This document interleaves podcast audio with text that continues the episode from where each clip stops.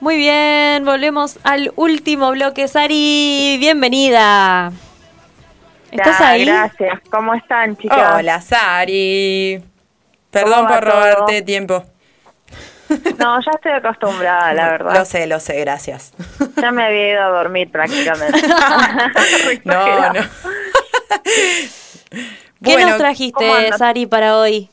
Bueno, hoy les quería hablar, eh, ustedes mencionaron algo al principio, algo sobre salud mental en estos Juegos Olímpicos, desde tres aspectos que fui ahí pensando. Es algo que ya ha dicho todo el mundo, digamos, pero que yo también lo quiero decir. Muy bien. sobre todo porque sí, sobre todo porque soy una integrante activa del colectivo, de este colectivo poco visibilizado eh, y difundido que es el de usuarios yo prefiero la palabra usuaria en vez de paciente de salud mental. Bien. Así que bueno, les quiero contar algunas cositas que eh, podemos por ahí pensar a través de los Juegos Olímpicos. Y mm, va un poco también para aquellas personas que de una manera despectiva alguna vez nos mandaron a hacer terapia, ¿no? eh, no sé si les habrá pasado alguna vez sí, claro, es un insulto, lo usan como insulto. Lo usan como insulto, tal cual, tal cual. ¿Y qué les digo? Ojalá todos pudiéramos ir a terapia, ojalá, porque realmente es un derecho. Porque la salud mental no es eh, un estado de ánimo, como piensan algunos, o algo que switchás y ya cambias de on a off, digamos, eso no es, chicos, la salud mental. Eh, bueno, también a todas las personas que en algún momento nos dijeron que no somos felices porque no queremos o porque no le ponemos voluntad. tenés que poner, del mal. Tenés que ponerte bien. dale, dale. Ponerte bien, claro, no es nada, ya se te va a pasar. Bueno, a todas esas personas le decimos porque no se van un poquito a la mierda, ¿no? Se revuelquen ahí un ratito.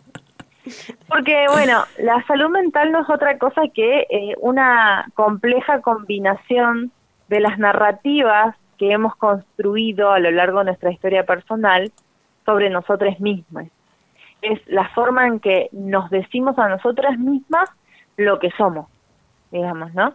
Eh, y eso está construido sobre la base de experiencias vitales, de sucesos traumáticos que todos atravesamos, todo ser humano, todo ser humano, ser humana, atraviesa eh, experiencias traumáticas. Nacer, por ejemplo, ya es el primer evento traumático de nuestra historia de vida. No hay forma de em, zafar, digamos. O sea, claro, ya arrancamos todos, digamos, en, en ese sentido, en una en un mismo punto de partida. Y esa combinación que no se ve y que a veces es difícil traerla a la superficie y ponerla en, en dimensión, es, eh, es nuestra salud mental es la combinación que hacemos de todo ese historial que tenemos en el presente, en el hoy. Es como combinamos todas esas cosas que son intangibles para eh, ser funcionales o no socialmente, por ejemplo, ¿no?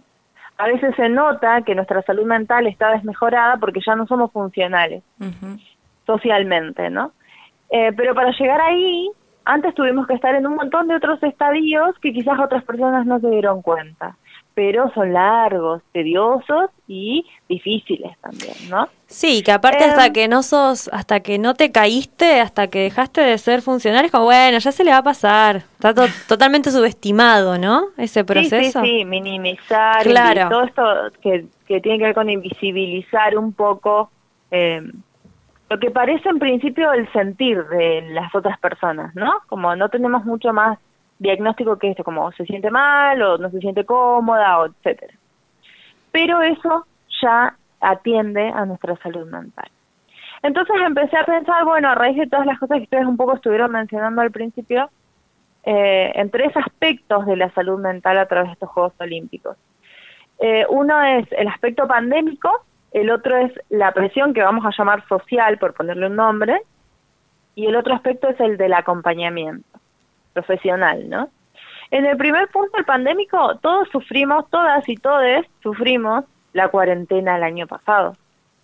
En casi todos los rincones del mundo estuvimos más o menos encerrados en nuestras casas o en otros espacios donde que en otros espacios que en relación a nuestra movilidad social y a nuestro deambular por la vida social eran reducidos, ¿no? Sí, porque si no era una cuestión de estar encerrades, era una cuestión de tener que salir obligada, obligada, pero con miedo, porque era terrible. con, con, con, una, con una movilidad a través de las ciudades, de los pueblos, de la vida social muy restringida, digamos. Eh, Hoy lo sigue siendo, pero quizás eh, de alguna manera la habitual, eso se vuelve parte de la habitualidad. Entonces, bueno, las personas nos encontramos encerradas y rumiando un montón de cosas que en otros momentos quizás no habíamos tenido el tiempo de rumiar, que es lo que hacen las vacas, eso de como de masticar, masticar, masticar, masticar un asunto, ¿no? Sí. Em, no me pasa. Muchos no, nunca. Muchos de nosotros perdimos eh, la, la rutina, pero no todos sufrimos la falta de un horizonte. Y eso les pasó a muchos deportistas que en el 2020, digamos, estos Juegos Olímpicos eran estaban previstos para el año pasado, ¿no? Sí. Y en el tiempo de Olimpiada, bueno, sabemos cómo funciona, ¿no? Que estos deportistas se van preparando para eh, un gran evento que, que mm, no solo los nuclea como deportistas, sino que los potencia también, ¿no? Porque ahí se deja todo, ahí es como se busca el mejor desempeño, es una de las más grandes metas, ¿no? Eh, ser deportista olímpico, ya lo hemos dicho infinidad de veces, no es una pavada, lejos está de serlo. No, claro. Y ahí tampoco es una cuestión de voluntad, tampoco es que un día te levantás olímpico y el anterior no eras y al siguiente no lo vas a hacer. Como, viejo, requiere un trabajo, ¿no? Entonces, algo que sufrieron muchos deportistas fue esta falta de horizontes.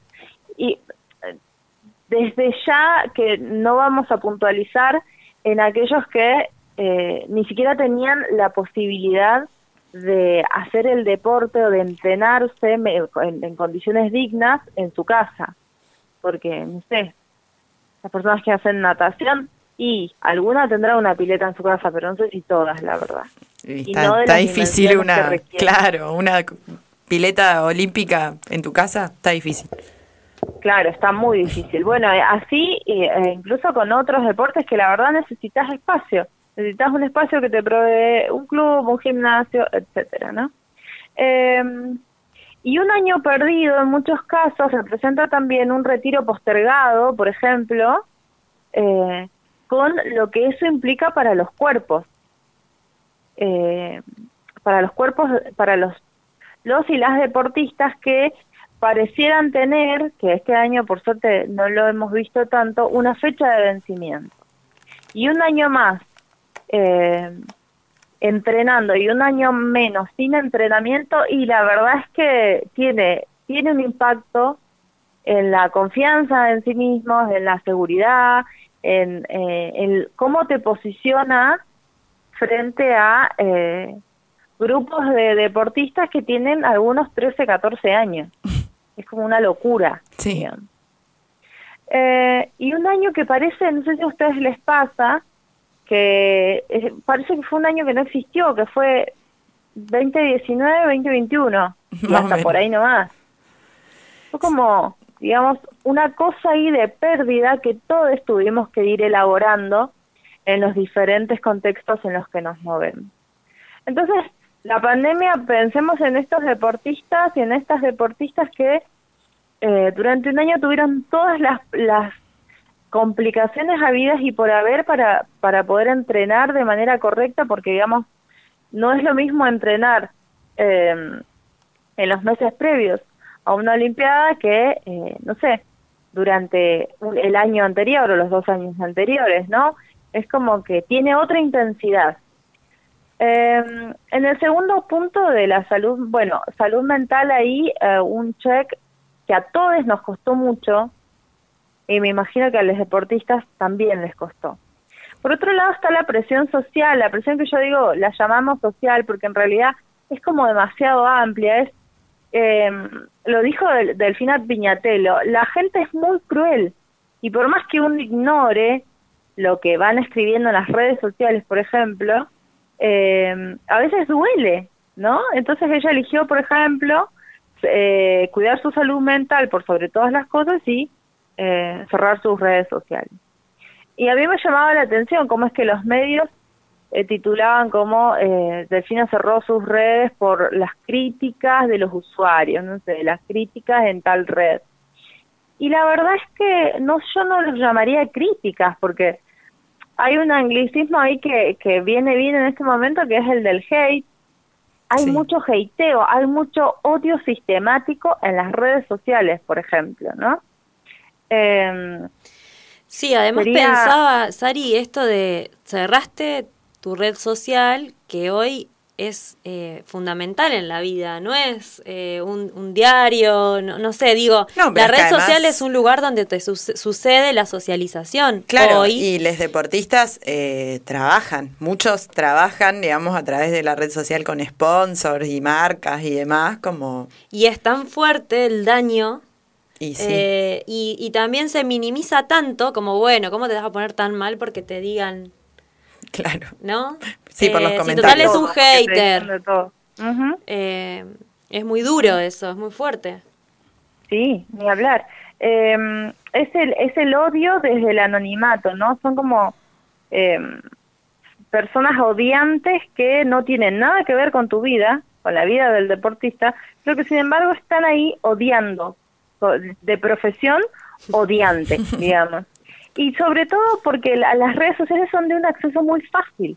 Cualquier persona, yo por más que no haya visto nada de lo que haya hecho ninguno de los deportistas olímpicos, puedo acceder a sus redes sociales y escribirle cualquier pelotudez eh, y que eso sume, digamos, a, las a lo que los medios llaman crítica.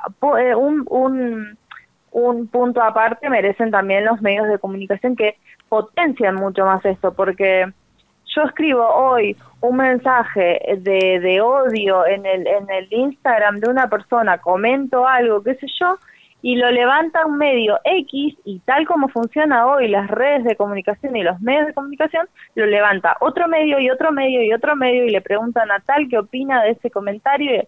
digamos, es una rueda infinita que nunca para de girar y de hacerse más grande, más grande, más grande. Y es difícil vivir en ese contexto, la verdad.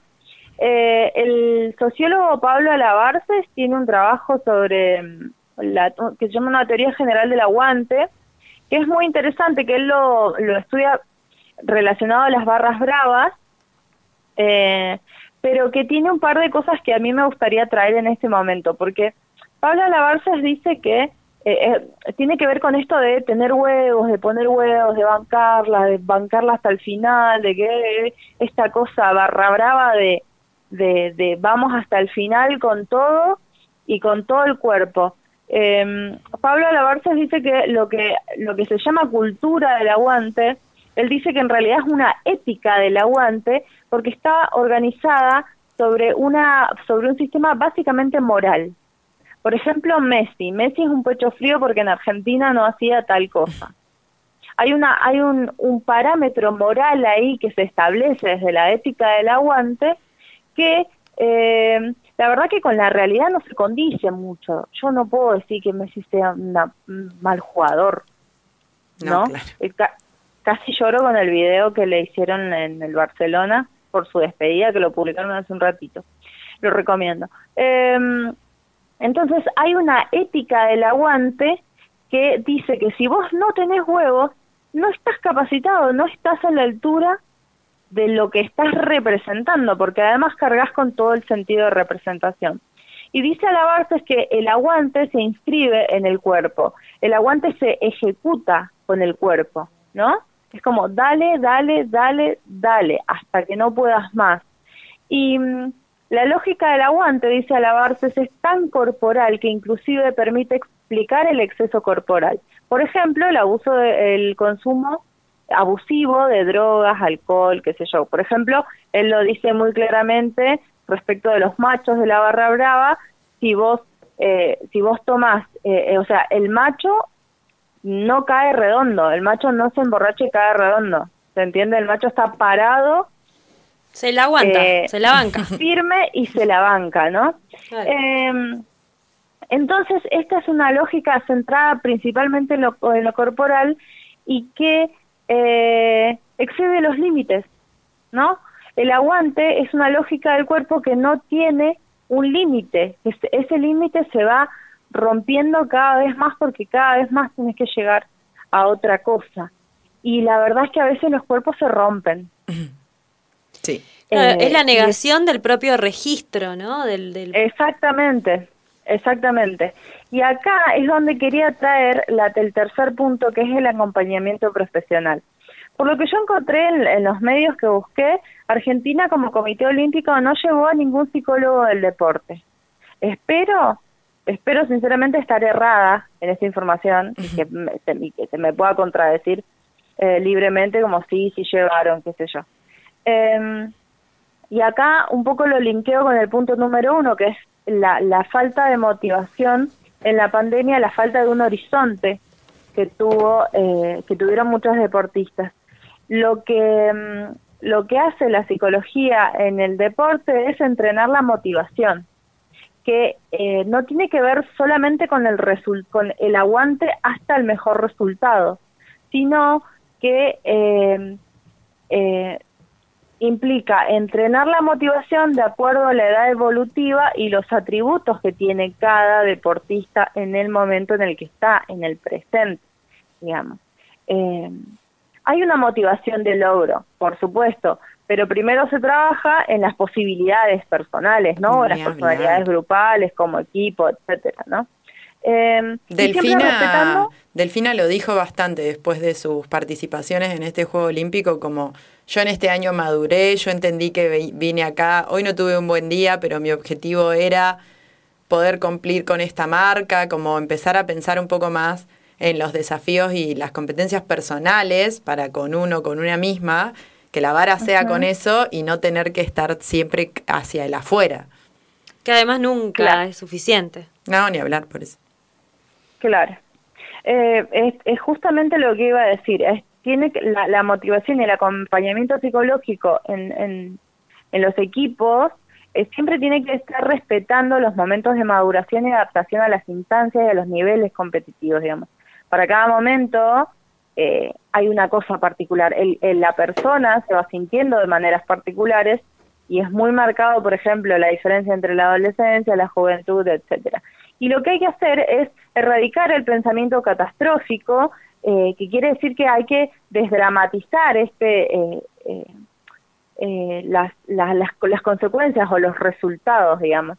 O, porque hay un pensamiento muy polarizado, o sos un héroe deportivamente, o sos un villano, o sos un pecho frío, o sos una persona que no tiene aguante, ¿entendés? ¿Qué es, qué es lo que quiere decir? Que la narrativa que tenemos como sociedad, entre comillas, es que vos que nos representás, y la verdad es un papelón que nos represente. Que, lo dice, que lo decimos personas que no nos podemos levantar de un sillón a buscar un vaso de agua, convengamos. Entonces, eh, yo creo que eh, ahora que ustedes lo decían un poco, eh, un poco en, en, algún momento del programa, ¿no? Eh, postergar o sea, hay cosas que ya no pueden seguir pasando y hay cosas que ya se están rompiendo y que no están, hay círculos viciosos que se están rompiendo. Postergar la mente como una herramienta ya realmente no tiene asidero en este siglo y nos llama la atención que lo diga un deportista, pero en buena hora que lo dice un deportista en un, en un juego olímpico donde está todo el mundo mirando expectante con sed de triunfo y que alguien te diga, mira, yo no puedo, ¿sabes qué hago con la cultura del aguante? Me la paso por el orto y me voy a disfrutar porque algo que habían perdido muchos deportistas es la capacidad del disfrute, ¿no? Entonces, postergar, lo repito, postergar la mente como una herramienta necesaria que no está escindida del cuerpo, ya no tiene asidero en este siglo.